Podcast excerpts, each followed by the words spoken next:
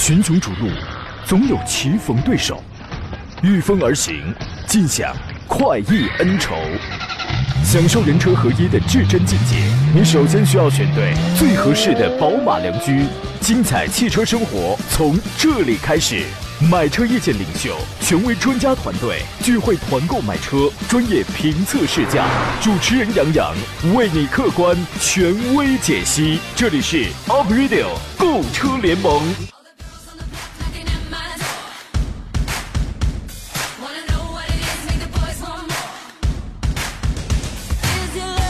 来了，诸位，节目开始直播了。欢迎在全新一周辅一开始的时候，在周一上午收听山东交广开拔启航的 Aprilio 购车联盟。我是杨洋，在济南问候全省的汽车朋友。天气越来越热了啊，周一呢特容易无精打采，我深表理解。因为说话间呢，我也是感同身受啊。主要昨天晚上太热了，我们家没敢开空调，热得我一夜醒了 N 回。别说命了啊。这种天气呢，感觉灵魂都是空调给的。有人说夏天呢，他最喜欢去银行啊、医院的这个大堂大厅，为什么呢？蹭空调。说这招呢，比想想自己卡车那余额都凉快了多了。这是什么心态呢？这是。不过去就去啊。上周末呢，我一个医院的朋友他很生气，他给我打电话说他被病人投诉了。我说为什么？他说在这个，他说他呢在这个电脑上看那个心电图啊，病人说要投诉他上班时间炒股啊，这都怪天气热。今天的十一点到十二点，欢迎跟我们专业探讨研究一下选车买车的专业问题。想真实知道哪一款车的优点跟缺点了，想买什么车，当你拿捏不定主意的时候，跟我们来聊啊！直播间电话呢是零五三幺八二九二六零六零八二九二七零七零。另外呢，还有几种网络互动方式，您可以关注我的新浪微博山东交广杨洋侃车。另外呢，加入我们节目的车友 Q 群已经满员，微信公众账号是四八四二幺幺啊，不对不。那个已经满员了。微信公众账号请关注山东交通广播，以及公众号里面搜索“杨洋砍车”四个汉字，第一个“杨”是木字旁，第二个“杨”是提手旁，单人旁，砍大车的砍，或者直接公众号里搜小写的拼音全拼“杨洋砍车”就能找得了了啊。今天做场宾的是济南天天拍车的汽车专家石安平石老师，你好，石老师。哎，杨好，各位车友好。先问您问题啊，这个六一儿童节你过得好吗？呃，so happy，还好，累不累？呃，基本上在家里陪孩子啊，也没太出去。最开心的是孩子，那你累不累？呃，我感觉有时候这个休息啊，比上班还累。嗯，那是吧？我觉得带着阳光奔跑呀，这个就是听我们这个节目啊。那个容易滋生他们家庭矛盾。人是人是这样说的：杨洋，周一好。这两天呢，我太郁闷了。前两天我听你节目，哎呀，我媳妇那个训我，你知道吗？说杨洋中午管你饭吗？中午听你节目来，就是嫌我做饭，就是嫌他，他媳妇嫌他，连做饭都没时间做了啊。是，听我的节目呢，杨洋不会给你带来财富，更不会连一顿小小的午饭都不可能给你带来。别听了，对吧？别听了，那你能给你能带来啥呀？别听了，好吧？那个家庭和谐最重要，我是这么认为的啊。那个您您觉得呢？嗯，我觉得你的提议很关键。你可以一边烧着饭一边听嘛，你千万别拿听我的节目当成是你不爱做饭的挡箭牌，哥们儿，你别这样啊。家庭和谐很重要的啊，不能不听，你你也可以不听，对吧？我是一个特别开明的人。谁与争锋说临沂今天是阴天，很凉快啊，杨洋。嗯，挺好的，我特羡慕你们啊！这个刚才说六一儿童节呢，我过得也很开心，真的，那么多的听众，那么多的朋友，谢谢啊，多谢大家这个六一红包。由于没收到呢，我就不一一截图了。火热的季节，恰是车市冰冷的时节。既然是冰冷的时节，就要就越得努力让新产品占领这个世界。没想到我还有点文化啊，早餐吃那俩鸡蛋起了点作用。那么。给大家留出酝酿你具体问题的时间来啊！继五月上市了一呃十二款一十二款新车以后呢，这个六月份呢，马上又要有十二台新车要推出市场，啊，越是冰冷的这个世界，越要用新产品占领这个世界，对吧？其中包你包括丰田奕泽的这个车型，还有这个 CHR。同台兄弟，对吧？还有比亚迪全新一代的唐，还有领克零二等等，有很多的这个重磅车型。呃，这些车型将在六月份中国车市的这个淡季里边，将来提前占据市场。我们来看一下，到底都有哪些新车。我们首先要说的就是六月新车型啊。先说那个吉利吧。哎，刚才谁发一微信来？这是夜的第七章，他问的恰好就是这台车，吉利远景的 SUV，一点四 T CVT 变速箱怎么样？问的是比利时邦奇的这个 VT 三的这个变速箱啊。我之前我编过一个顺口溜，现在什么江淮奇瑞东北汽，什么长城长安呃啊，人人长安现在不用 CVT 了，换爱信了，就是什么什么东北汽，我自己变完之后，我自己都忘了啊。有吉利，就是这些国产车，它用的都是很好匹配的，来自比利时邦奇的这套 CVT 啊。你觉得这个变速箱会是一个问题吗？啊，其实我们现在来看这年的话，整体这个变速箱的这种成熟可靠度的话。呃，应该我觉得没必要太担心啊。可能这几年集中反映的变速箱问题多的，可能还是在双离合方面，是吧？啊，嗯，包括我们传统的这种 AT 变速箱，只有这种 CVT 变速箱，可能现在这几年最起码这种问题反馈很少啊。对。这个这个是很好匹配的，它的变速箱我认为就是没有问题的。刚好这个新车也上来了，你可以看一下。安之若素说：“帅胖子，我知道这个问题不该在这档节目里问你，没有这档问题，你这个问你接下来要问这个问题，你你问的好。两档节目都是我的节目，完了之后我们都可以这个敞开说。因为上周出差没听我的另一个节目《汽车帮》，我想问一下，雪佛兰的那个车主的投诉问题解决了吗？没有，没有解决。厂家到现在为止还没有这个正面回复一个字儿。”然后呢，这个 4S 店在推诿嘛？其实我觉得这个事儿很有可能是 4S 店替厂家在背黑锅，你你知道吗？因为他 4S 店的技术他达不到那样的程度，啊，就是 4S 店傻呗，你知道吗？然后呢，那个是威海的那个美裕达那个 4S 店啊。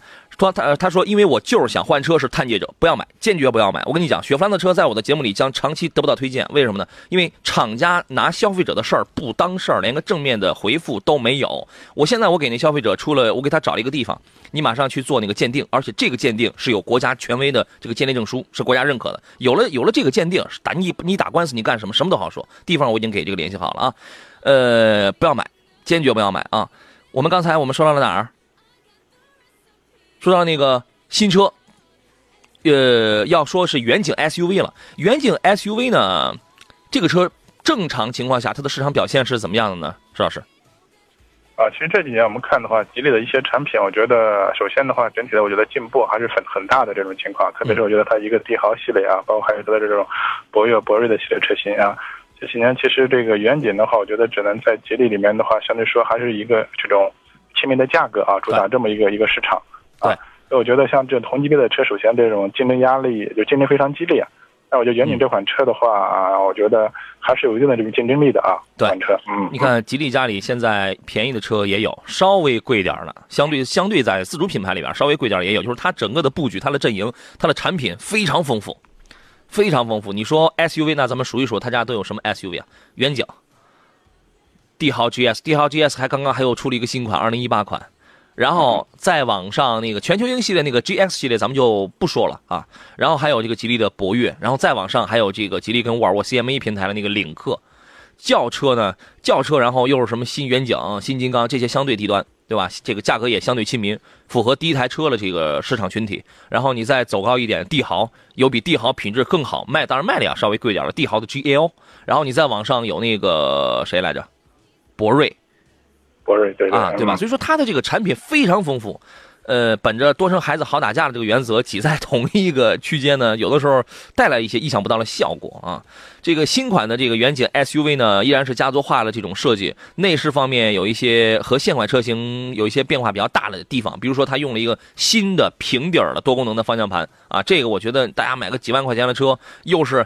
嗯，它不是炮筒式的那个仪表盘，那个液晶仪表，但是整个的显示效果非常的动感，然后给你一个平底的方向盘，呃，包括下方的那些个物理按键也有一些调整，该给你用镀铬的，中控四周该用镀铬的，亮条了也是这样，就是，然后整个的行车电脑的这个尺寸也都在加大，都在升级，还而且还增加了电子手刹、全景天窗，你说你总共买个六七万的小 SUV，你还想怎样？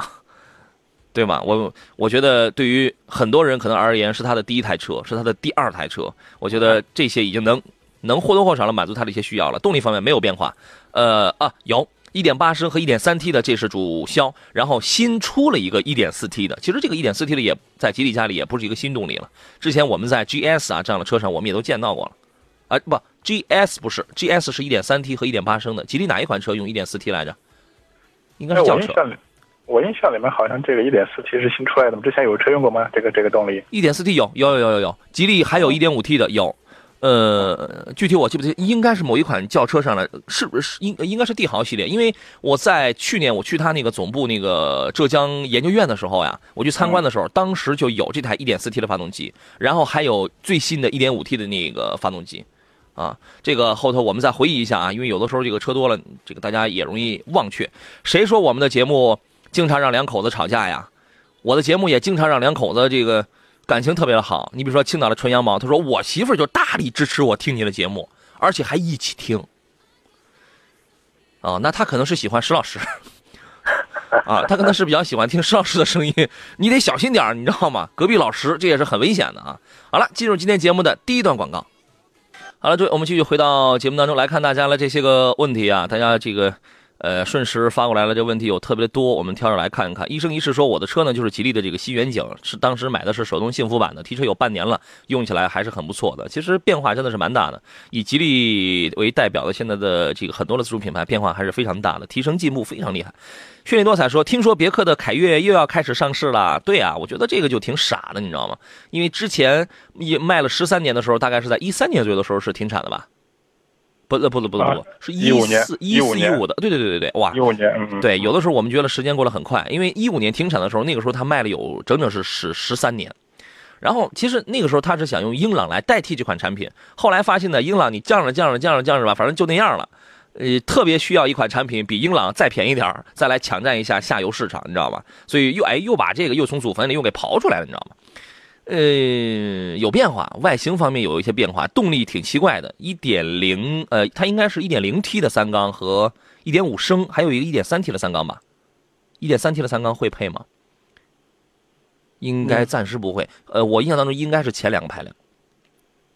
对，可能一点三 T 的这个价格可能也会高了些啊，可能这个和英朗这个价格重重合区间太大了，就嗯嗯。对，但是一点零 T 的这个三缸啊，这是，唉。挺奇怪的是吧？哎，我觉得还是等等上实车以后看看具体的一个表现吧，是吧？对，这个车就作为新车刚一出来的时候，它的价格不会说立刻就那么的便宜，它可能因为英朗现在优惠完了之后，你比如说就才六七万块钱入门，对吧？所以说你会发现，哎，凯越为什么上来这个指导价会比英朗会要再略高一点啊？这个或者是咬得很紧，因为它要留出这个以后降价的这个空间来，但是它的定位一定要比英朗这是要低的啊。安若素说：“那我就劝一下我媳妇儿啊，要是不听我的，我就我我就让她听你节目，怎么着啊？她要是不听你话，你要让我的节目去毒害她呀？你是你是何居心呢？人一生一世说了，我这下夜班的都得坚持听完杨洋的节目再去休息。你知道我有两天我没有上传我的节目到网络上了，然后今天早上我看留言，就很多的朋友说期待更新，期待更新，谢谢你们的支持啊，就累死我吧。”呃，再看一下大家的问题。华英雄说：“杨洋好，专家好，看了有这么几个车呀，索八、K 五，哇，就老掉牙的车了，这都天籁、凯美瑞、雅阁，选哪个好？要求是舒适、经济、性价比要高一些。一看你最近这两年你就没研究过什么新车，你知道吗？索八、K 五都是几年前的产物了。嗯，但是后面又把这个雅阁和这凯美瑞加进来，是吧？啊，因为这两年这两款车天籁呢，特别。”这个特别是这个雅阁刚刚改款是吧？嗯，对。而且你的价格新雅阁先不要买这个价格，我觉得至少要差四五万了。这个这个这个价格区间还是跨度还是挺大。对，新雅阁一定先不要买，一定先一定先不要买啊。然后呢，雅阁跟那个凯美瑞、那个 K 五跟索纳塔呀，说实话呀，现在还在卖，但是从技术上并不占优势了，可能从价格上它会它会很便宜。对，现在我觉得买这两款车的还是就是看它的一个性价比，是吧？这种情况啊，可能现在入门级的价格大体的话应该十三万左右啊，可能还买到入门级的车型。对，而且这个车我觉得，最起码是一个 B 级车，是吧？对对对。我觉得配置整体应该还不错，可能现在它优势就是一个性价比了。它就是价格比呃那个价格便宜那个便宜。这里边技术相对而言最新最好的是是凯美瑞，那凯美瑞价格高，对吧？现在没有什么太大优惠，十八万多起。哎，一说凯美瑞，刚才微信平台上有人问那个凯美瑞的一个情况，待会儿咱们说啊。然后呢，天籁现在你十五万多，十五六万你就能买一个入门的天籁，我觉得你在这两个里边挑，还是拿价格来这个做一个参考，这就可以了啊。刚才还有谁问了一个问题来着？立刻又被刷新过去了。刺客说：“杨好，邵老师好，我想问一下，欧蓝德与奇骏的四驱该怎么来选？我每月会有一次出省的这个自驾游，您是怎么分析呢？”啊，其实我觉得他们这种四驱的话，整体的这种差别不不会很大，因为在硬件上没有太大的差别，这种情况是吧？嗯嗯，我觉得可能差别的话，一个是在这个欧蓝德，它欧蓝德的它的底盘调教的话，我们是更比较偏硬朗一点。嗯，而整个这个奇骏呢，它的这种风格调教，它是比较偏舒适一些啊，包括我觉得它的这种座椅啊、空间这方面的，它主要整体是比较偏偏向于像舒适。另外的话。奇骏的话，因为现在是 CVT 的变速箱是吧？哎，对，对，所以它也是这种这种像这种舒适分子这种去调教，就两款车可能这方面会差别大一点。但是你说四驱的话，其实我觉得这个确实没有太大的这种这种差别啊。嗯，从销量跟保值方面呢？目前来看的话，应该奇骏的这个销量要更多一些。哎，保值呢？保值的话，应该目前也是奇骏啊，要略微要占点优势。对对对，嗯嗯。但是奇骏呢，说实话，你如果对七座有硬性需要的话，你可以考虑欧蓝德。欧蓝德的那个七座呢，还能稍微还能看宽敞点奇骏呢，你就别买七座了。奇骏它有一款也是七座，但那个舒适性这个确实要弱一些。而它的优势在于保值各方面都很均衡，整个内饰做的也也比欧蓝德要更加的要这个细腻。对吧？大家同样都是那个顶配四驱的话，欧蓝德的便宜，奇骏的略贵，所以说建议可以侧重一下这个奇骏。医生医医生医师说，帝豪的 GS 运动版和领潮版用的用的就是 1.4T 的发动机。对我刚才我那想起来，吉利家里现在在用这个 1.4T 的发动机是帝豪的 GL，就是我刚才说了那个轿车，它在用 1.4T 的，确实这个排量它它这个用的不多，啊。那个一八款的吉利帝豪 GS 前两天刚刚上来，就是上周末的时候啊，在济南搞了个上市音乐 party，然后请来了你们特别喜欢的那个联音社小哥哥。石老师，你你你听说过吗？你知道吧？是谁？联音社小哥哥，你知道吧？啊，这个还真真不知道。你看，你老土了吧？你老土了吧？你比我还老土，我跟你讲啊！哇塞，很多年轻人他们爱他们爱的很疯狂的，你知道吗？那个一八款的 GS 呢，外观。依然是比较精致的，尤其它刚出了那个红色的，特别漂亮。然后呢，继而对这个中控、还有座椅的材质以及人性化配置，大概有几十个地方，它做了一些优化的升级。新车呢，还增加了后排的 USB 接口、自动换挡的指示灯，还有主副驾的这个化妆灯。看来这个车是要卖给女女同志了哈，这个从这一条上我就觉得它是要卖给这个女女同志了啊。除了沿用现款的1.8升的这个发动机之外呢，还换装了，它确实增增加了一个 1.4T 的一个涡轮增压发动机，配的是爱信的六档手动，还有哥特拉克的2.0时代的一个六速的湿式的双离合变速器。湿式的那就比干式的成本要高，使用效果就要好一些。另外还搭载了，还就是那个搭载了一个 GSC、GSG 的一个智能启停系统。呃，为什么刚才说在人机交互这方面做了一些进步呢？它因为吉利原来在2018款的那个博越上用的那个极客系统啊，极客智能系统，就是可以通过语音啊等等来来控制你的车的娱乐呀，呃一些基本的功能啊，用语音啊。然后这一次这个功能也用在了 GS 的这个身上。所以我觉得这个是一个，据说什么八百万的正版音乐的曲库什么的，啊，我觉得这个也挺好。你那你告诉他，我想听那个当滴当当滴啷滴啷，然后他可能他就能给你播这个播放啊。一点八升，一点四 T，呃，两个排量，六款车型，然后哦，他取消的取消了原来那个一点三 T 了，那个没有了。对。等于这两个排量毕竟比较接近，是吧？这种情况啊，对，在价格后面呢，这个你很难去区分它们这一块儿。那个没有了，但是我我没有到目前还没有看到具体的这种我们知道的参数调调那个匹配方面的啊，动力参数会会有差异很大吗？呃，九十八个千瓦，两百一十五个牛米，基本一致，基本一致。嗯嗯嗯啊，售价是七万七千八到十一万六千八，就是说还是在走一个亲民、价位比较低的这么一个路线啊。OK。呃，这个咱们就不说了啊，继续来看这个其他朋友的这些个问题。这是燕北飞啊，问的是，请问专家，名爵六这个车怎么样啊？哈，我前两天刚刚开过，这个我这个我就不说了，请施老师来分析一下吧。呃，因为现在的名爵六，我觉得还是在整个市场表现来看呢，应该还是比较偏小众一款车型吧啊。嗯。就这款车的优势的话，应该它是一直主打这种的运动操控啊，这方面一直它的一贯的一个我们说的是它的一个特点吧啊。嗯。但实际来看的话。就是现在还是属于这种偏小众的车型，对这种情况。整个整个名爵系列其实都卖的都相当小众一些，嗯啊，这个就让我想起了之前的那个 DS，因为第一喜欢它的一定是年轻人，然后呢，就是它就它就跟马自达一样，它属于是一个技术宅，他做着自己什么，我追求运动，我我依然延续我原来就是追求好开，操控性要好的那种赛车的那种车风，但是呢。它不像其他的品牌，我要老少通吃，我要向市场去妥协。所以我觉得，因为这个，你知道，在这个广播跟电视里边，它有一个收听率啊，这个收视率这个东西，包括在造车这个东西，它是相通的金字塔。你越想走高，那么可能接受你的群体就越少；你越想追求这个什么这个这个率、那个率、这个市场占有率要高的话，OK，那你就不断走低就好了。这个是大家是很容易这就明白的，对吧？你造一款车老少通吃，随大溜，对吧？你这你去研究一下，老头喜欢什么，小伙子喜欢什么，哎，我全给你这个装进来，仿佛理论上你就老少通吃了啊。但我觉得这个也差点意思，缺点性格，您觉得呢？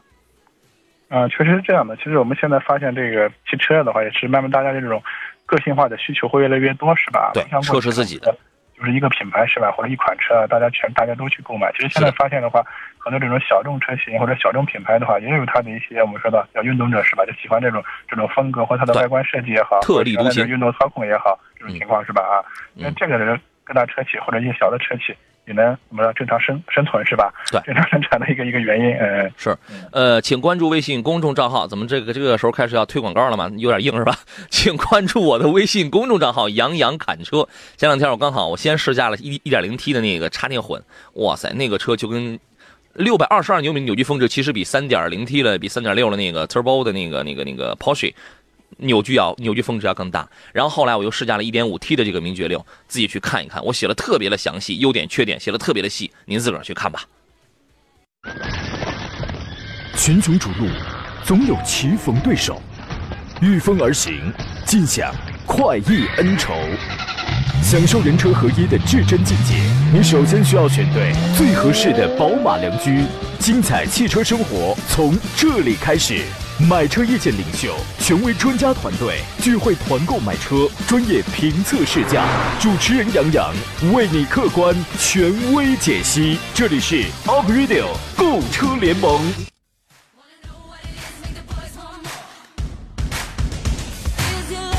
来了，诸位，欢迎继续回到新期为您直播的 Aprilio 购车联盟的节目当中。我依旧是杨洋，剩下半个钟头了。各位遇到了挑车买车的专业问题，依然可以跟我们来进行探讨。直播间两路热线，您可以聊一个痛快，号码是零五三幺八二九二六零六零八二九二七零七零。有的时候您这个，呃，确实能够说明白啊。然后呢，你还可以，你还可以给我发微信、发微博、发 QQ，我全部都可以照单全收。刚才有朋友这个应该是关心 MG 六了那位是吧？幸运如果说你写了文章的杨洋。你既然关注了我的微信公众账号“杨洋侃车”了，你到历史消息里你去一找，你就能找到。因为我这个号我刚开始用了还没多久，但是每天都在涨粉，每天都在这个都在涨粉。我每天这个我都有特定的时间给给大家回复问题，我觉得挺开心的啊。然后呃，你到历史文章、到历史消息里找都有啊。呃，今天做上课呢是石安平石老师，你好，石老师。哎，杨好，各位车友好。家庭矛盾终于找到了解决了方案啊！带着阳光奔跑说：“杨大哥，我先做饭了。”嗯。前提是听着广播、听着节目做饭，攘外必先安内呀。嗯，说的挺好。现在我觉得现在这个问题得到圆满解决啊！一边听广播一边做饭，两不耽误是吧？你要注意，这个什么那个胡椒粉呐、盐呐，你别放太多，因为你要是放太多，我又来醉了。我跟你讲，对吧？你们家反正饭你要是烧的不好，全赖我是吧？是这么意思吗？是全赖我吧？哈。好了，接着来看大家的这些个问题啊，各位遇到了挑车买车问题，欢迎继续跟我们来进行探讨那。大家问题特别多，我只能从头来看吧。那个凉白开说：“杨你好，请问最新款的朗逸什么时候能买到？你现在就可以买到了。我上周末我已经去试驾了，而且关键我没有试驾它的 1.4T 的车，我试的是它1.5升的车，你知道吗？那个，请对比一下速腾该怎么来选，我都要自动最低配的。哇哦，那这样的话，这个问题来了，为什么呢？因为朗逸的售价是十一万几来着。”到十五万多，它的即便你买的是一台一点五升的一台自动挡的话，应该是十二万七千八，好像好像是这个价格，一点五升的自动挡是十二万七千八。那么石老师，现在以这个价格，是否可以买到一台一点六升入门的自动挡的速腾？那应该差不多，差不多啦，对吧？对对。就说这个就是这个就是一个问题。当然，这两个车呢，其实速腾原来是 PQ 三五平台的一个典型的代表，对吧？然后呢，朗逸是现在 MQB 平台的一个典型的代表。我们说朗逸原来 PQ 三四确实不如 PQ 三五啊，但是现在换了 MQB 之后呢，你会发现，原来的 PQ 三四、PQ 三五马上都要被淘汰掉了。为什么呢？因为三四三五的这样的 PQ 平台，它无法匹配现在的一些，比如，呃，有一些电气化，有一些什么人工智能的，什么手机互联的，又是什么语音控制的。对这个对不起，PQ 系列的平台全匹配不了这个，都要被淘汰掉了。啊，但是从我们这个情感因素上去讲，我们又觉得原来，尤其是上一代速腾就是比朗逸技术要好，我们挺难接受啊。所以这个事儿您怎么来分析呢？啊，其实我觉得大家每个人买车的这种这个诉求它不一样的这种情况啊。嗯，比如讲现，在我们说厂家的这种造车的的理念也和过去不一样了啊。嗯可能过去的话，我们就把车怎么说当做一个说交通工具是吧？能开就行是吧？能开就行。那现在的话，我们说除了车的话，就本身能开之外的话，可能我们对车有更多的这种要求。你包括还得聪明它。的什么舒适、静音啊，这现在大家都在强调的一个什么这种像人工智能啊，什么这种啊，这这种东西在里面这种情况啊，确实我觉得，呃，有些车型的话，就是你很难说孰优孰劣。我觉得最起码它这种设计理念的话，嗯方面还是有很大的一个差距。最起码我觉得这种新的朗逸这款车型的话，首先。它对这种我们这个就是大量的消费心理这一块儿还是研究的非常透的啊，就是它的一些亮点，就是大家也非常认可。另外的话，觉得它的一些，毕竟刚新的一些车吧，一些新的一些，不管是外观内饰，还有一些配置方面的话，确实我觉得比现款的老这个朗逸的话，还是稍稍，呃，应该先进那么半步吧。这种情况在一块儿啊，是这样的啊。我觉得它呃，它有不足的地方。啊，你这个你这个，比如说新款朗逸这出来之后，你会发现它内饰方面，尤其上面这个中控面板，它这个覆盖啊，它都太硬，都是一些硬塑料，对吧？然后呢，嗯，那么它的后悬挂是吧？呃，对这个 MQB 平台嘛，你你那你考虑一下明锐就可以，明锐算是 MQB 的第一第一批产品了，嗯，它都在用做美女力梁的这个那个那个那个那个板车悬挂，对吧？更何况朗逸乎。然后呢，哎，我刚才我还想啊，还有一个，就是因为我没有具体研究过它这一款配置是怎么样，那一款配置是怎么样的。但是之前大家有有人应该在论坛上，在网上应该是见到，就是说它配置相对低一点的车，它给你那个中控原来应该是屏幕那个位置，它给你就没有屏幕。虽然它给你留出了就是你可以后期改装的那个面板的那个造型空间，但是该放屏幕那个地方，如果你你买的是比较低的配置的话，它给你放的是一个手机支架，你知道吗？就这个挺奇怪啊，这个放一个买车送一个手机支架，但是呢，现在有两个解决方案，来自厂家的这个说法，这个事儿我问了，第一。他们马上会出一个什么呢？就是你确实你是可以把你的手机，你可以你是可以放上的啊，放上了之后呢，呃，你只要下载一个手机 APP，它就可以，当你跟这个车互联之后呢，它就可以，你就可以通过你放在这儿的这个手机上的这个 APP 来控制车辆的一些电器功能。嗯嗯，就是这个，这个就是我刚才说了，在 P 原来的 PQ 三四和三五平台上，你是没法做到这样的事儿的。第二一个方案，有内部消息啊，有可能以后你买这样的低配车，他会送你一个 Pad，也也让你弄在这儿，也让你我不知道是粘在这儿，这个还是夹在这儿，那个夹可能是夹不住啊，可能是弄在这儿，你知道吗？他可他他可能会送你这个。第三一个方案啊，还有第三方案，你可以改装啊，你可以加装，从店里原装也好，或者你自己添钱升配置也好，就是把它的那面板槽它都给你留好了，啪，你弄一个那个屏幕。那个我开那一点五升的，大概是十二万，好像就是那个一点五的，我不知道是十二万多那个还是再高一点的那个。我因为具体配置我没有研究啊。呃，开始我觉得它那个一点五升的，因为取代一点六升的那个 EA 二幺幺的这个发动机，动力上已经非常平顺。它这一代也也在用爱信的那个自动变速箱，一点五升的。动力上非常平顺，我觉得已经能满足我们在那个地板油的时候跑的时候，一它已经能满能满足你正常这个家庭使用了啊。就是你地板油的时候，它那个噪音它会有些声嘶力竭嘛，这个也很容易理解。你你你你你是小排量，它有一个特点是什么呢？它好像是官方宣传它是这个级别就十万左右的级别唯一一款配 Auto Hold 的轿车。然后我当时我表示怀疑，但我后头我想了一下，就十万上配 Auto Hold 的这个轿车呀，好像真不多。嗯，可能在一些 SUV 上可能，但轿车确实不多，特别是合资轿车啊。对，在 SUV 上大家都知道这个 Auto Hold 这个自动驻车嘛，对吧？这个上坡就是不溜车嘛，对吧？自动停住嘛。但是你想想，在十万的轿车，哎，这个还这么多啊！他们给自己找了一个卖点，你知道吗？然后呢，1.4T 的那套动力大家都是耳熟能详了。那个我没有，我我去试驾的时候我没有挑那个，我专门挑了它1.5升的这个，然后那个呃地板油啊，这样咱们来就感受一下。也有一些细节的方面，你比如它那个座椅变得更加的柔软啦，更加的透气了。你包括后排的那个三个地方，虽然中央的这个隆起地板隆起的高度要稍微要有一点，但后排给你配头枕了，后排后排中央给你配配那个头枕了啊。我觉得买这个车呢，大家第一眼看到是颜值。现在的朗逸尺寸加大之后，包括颜值确实挺漂亮啊。那个灯、那个前舱盖、那个流线型、那个后尾部，确实是比较漂亮。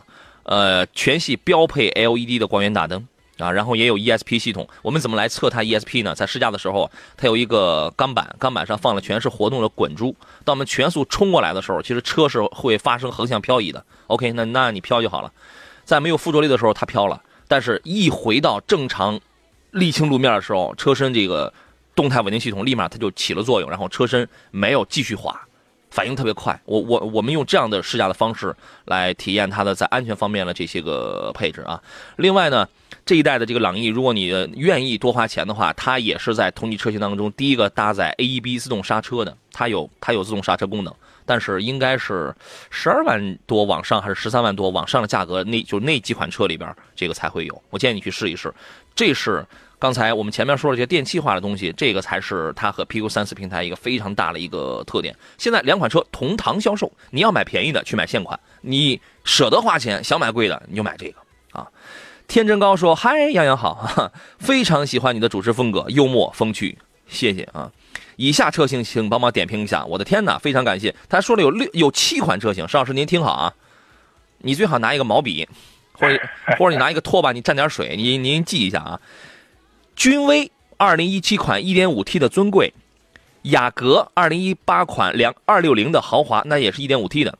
凯美瑞二零一八款的两点零 G 的豪华，C 五雪铁龙尊贵三八零啊，那那这个是一点八 T 的。二零一七款蒙迪欧。啊啊，不是，那是二零一七款的 C 五，蒙迪欧二零一八款二零零特别版啊，特别版是一个刚出的两两两点零 T 的啊，帕萨特2017款330御尊啊 1.8T 的，迈腾2018款330领先 1.8T 的，七款车要求它侧重的是舒适性、操控性，还有后期的维护得省心的，真好啊，看的真丰富，你你都记住了吗？你能记住吗？我觉得它要求一个舒适性，一个操控，是吧？啊，哎，是啊，还要后期呢，还要后期要维护。我建议谁？咱们先用淘汰法，行不行？嗯，可以。首先淘汰雅阁，雅阁的 1.5T 现在不能买。其次淘汰君威，君威的 1.5T 虽然它给你配了一个 9AT，但我强烈建议你去试驾一下君威的这个 1.5T，真是费了劲了，你知道吗？那就还剩下几个2.0的 Camry。一点八 T 优惠之后的老款的 C 五，C 五的技术很老，一点八 T 的油耗比较高。但是呢，它的一点八 T 的油耗高是在于第一，它的它的这个自重；第二，这个它那个变速箱这个确实不先进。但是它保养里程间隔长，对吧？然后呢，蒙迪欧那个两点零 T 呢，这里边就是这个它里边它是油耗最高的，但是仿佛是大家一听觉得，哎，特别版是不是操控性能好一些？剩下帕萨特跟迈腾，我觉得咱们可以单聊。您觉得呢？嗯，是这样的，刚才也说了这个蒙迪欧了，这款这款车型啊，就这个蒙迪欧的话，我觉得一直还是，不管它的外观也好，还是在内饰这种，就是这种动力调教的话，是比较偏向于这种运动操控这种情况。是啊，这是这种情况的啊。但是的话，这款它这个彭刚又要求它一个所谓的舒适度，是吧？这种情况，嗯，这个本身还是我觉得从这个车的这种定位风格方面，它的要求还是有有一定的这种差别的这种情况。嗯，然后呢，另外。嗯，另外说到这个 C 五的话，其实前面也说了，可能它的发动机技术会老一点，是吧？嗯。然后油耗会高一点，但这款车我觉得它的底盘调教会比较厚重，而且整个这种我觉得 C 五的这种舒适度啊，应该还还可以。但唯一的话就是，还是我觉得变速箱的问题吧。对，它应该是目前这里边最便宜的了，空间也够大，空间也够大。嗯。啊，但是油耗也高，配置也一般。然后呢，除了开起来扎实沉稳点之外呢，整个显得很老旧。对。所以我个人的观点倒是啊，重点好，我我要打断你啊，石老师个人观点是什么？让我们先来一段个人的广告。好了，诸位，这个时间过得很快啊，马上又留给我们只是有最后的大概是十分钟时间了，来看大家的这些个问题。刚才我们说上回，刚才有朋友看了有七款车子啊，那个石老师刚才你要发表一下你的个人观点，你的独家的个人观点是吧？啊，实际上是这样的，刚才我们用了排除法是吧？已经是基本上是三款车型了啊，没没没没没没，排除了俩。排除了俩，还剩五个呢。我首先淘汰掉的是那个雅阁，一点五 T 的雅阁，然后淘汰掉的是一点五 T 的那个君威。君威对。那还剩五个嘛？一个呃，这个咱咱们回忆一下啊，帕萨特一个，迈腾一个，都是一点八 T 的，然后两点零升的凯美瑞一个，一一点八 T 的 C 五一个，两点零 T 的蒙迪欧五个嘛。啊，其实前面我们那个 C 五和这个蒙迪欧都说了嘛，嗯，这暂时先先不考虑是吧？啊，啊，这俩都不考虑了是吧？OK。剩下三款车的话，我觉得首先一个看你的。啊，充分程度。您声音有点小，主要是。嗯。啊，您您话筒三款车的话，我觉得主要还看你个人的一个预算充分程度，是吧？啊。OK。如果预算充分的话，我觉得可以重点在这个凯美瑞和这个迈腾之间啊，就觉得去去选择权衡一下。哎，你为什么会在他会在他俩之间选呢？因为这辆车我你的理由是觉得啊，嗯嗯，这是非常这种典型的啊一个，我一个是典型的日系车，另外一个典型的这种德系车，是吧？嗯，他们两款车给人的这种最起码驾控感受是不一样的，对对，嗯，是不一样的这种情况，看你喜欢哪种风格啊。嗯那如果的话，你稍微看重一下性价比的话，我觉得现在在售的这个，呃，这个帕萨特是吧？一七款的帕萨特是吧？嗯要马上要换代了，所以目前可能一些四 S 店给的这种优惠力度非常大对啊。这款车我觉得也是不错的一款车，嗯。呃，其实我愿意给他留下的是凯美瑞和迈腾，要不是和那个帕萨特，是这两款车。为什么呢？第一，由于它两点零升的那个那个自吸跟它一点八 T 的这个确实驾驶感受它不一样，包括悬架、底盘的调教它都不一样。你要想要推背感的话，你就去买在帕萨特跟迈腾之间挑，这个咱们后边咱们再来比它俩。然后你如果想要点什么经济实惠的，对吧？四平八稳的经济实惠的，就是跟那个小小水龙头。如果说放水龙头的水的话，帕萨特跟迈腾是你啪一下你就给拧开一个水龙头，放了很粗的那种水速的话，那么像凯美瑞这样两点零升的这样的小车子，就说你放一个小小水流啊，它比较流畅啊，那个这个也能开，它比较经济实惠，这个车子颜值也比较年轻时尚，这是一类。第二类，在帕萨特跟迈腾同样的技术平台下，就是同样呃这个平台，有人可能要要较真了，我那是四六啊，好吧，那个也差不多了。那个就是同样的大件的这种情况下，我就因为他看的已经有具体配置了，预尊版的帕萨特，领先版的迈腾，我建议你买那款帕萨特，为什么呢？优惠四万加，迈腾现在做不到这个价格，所以优惠完了之后，你看的那款帕萨特比迈腾更便宜，但是同时呢。大件它大那大件两个它都是一样的啊，同时它比你那个迈腾多了膝部安全气囊，当然我也有可能会那个记错，您可以自己去看，因为预尊版是之前是我最推荐的，你知道吗？然后多了无钥匙进入，多了并线辅助，天窗可能小一点啊，但是有电尾门，就是有这个电后备箱，然后轮毂也不一样，那个预尊的应该是十七寸的，你那个领先应该是十六的，所以它视觉效果什么它也不一样嘛。然后倒影这个也有，电动座椅也有，前排座椅加热。也有，我说的这些都是帕萨特啊，可以了，我就说到这儿就差不多了。可能还有我没记住的，那什么，你价格更便宜，你还多了这么多实用的东西，你为什么不买？这叫性价比，对吧？我建议你在这两个里边，你可以挑一挑。哦，这邵师，您还有什么要补充的吗？嗯，我觉得觉得可以，特别是现在这个新老换代的时候，这个帕萨特的话，目前的性价比确实还是比较高的。嗯、对，它马上它就要换了，你可以买现款的啊。男人的霸气，山东说宝骏三六零怎么样？自动挡？嗯，我建议你，我我刚才我这个。问的是在车友群里朋友问的，我刚刚打字我给你回复，我说最好是买手动挡，因为三六零它出来之后这个车没问题，但是它的这个后期一定会出，比如一点五 T 搭这个六速湿式双离合的这样这样的车子，对吧？因为他们家都在用这个，但是它先期出的是一个一点五升配一个五档半自动的这么一个东西，五档半自动的养护成本比较的低，也一定程度上去追求一些平顺了，但是说实话，在低速起步，你就是你停车起步刹你。跟着车，你刹住车，你再起的时候，这种情况下，你还是能明显的感觉到不不舒服，变速箱还是钝啊，所以我建议你最好还是买一个手动挡的车。您啊，半自动它就先天的一个劣势啊，就它的技术决定了啊这种情况。对你想想赛欧的半自动，啊，想想那个奔驰 Smart 的那个序列式的变速箱，序列式的这个半自动，对吧？确实，那这很多人买那 Smart，Smart 给人的这个驾驶感受多烂呢，你知道多差呀，这个。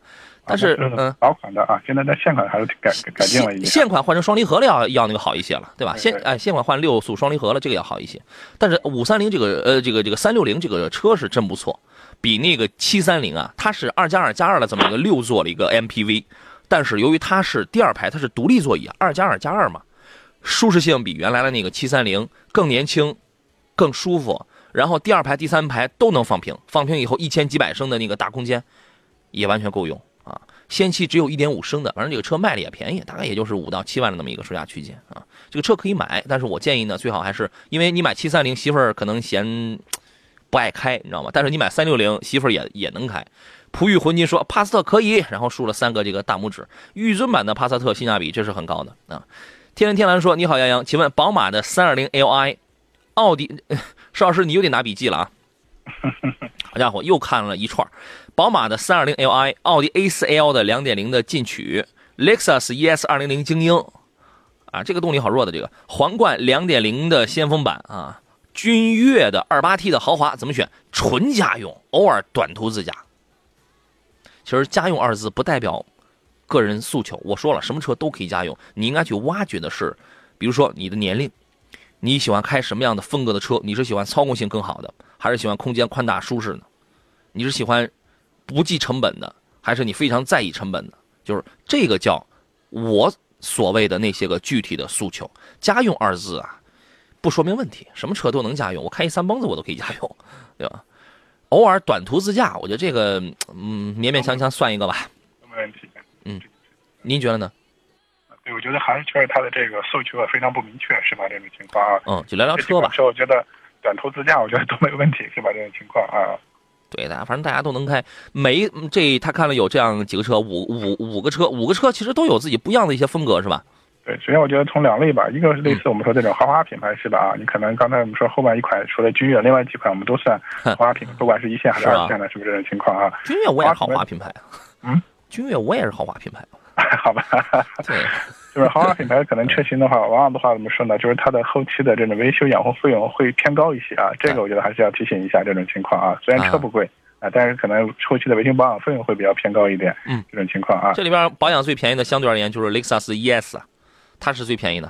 啊，对，因为它应该是四年吧，是吧？对，四年十万公里吧。但是它动力也是这里边最差的，你知道吗？对对对，这种情况啊。嗯，另外的话，其实就是刚才杨说的这个情况，就是还是你的这种，我觉得这个需求太诉求非常不明确。对，嗯，我们只能是目前的话，就正常市场表现的一个销量来看的话，这里面可能这个应该是还是这个。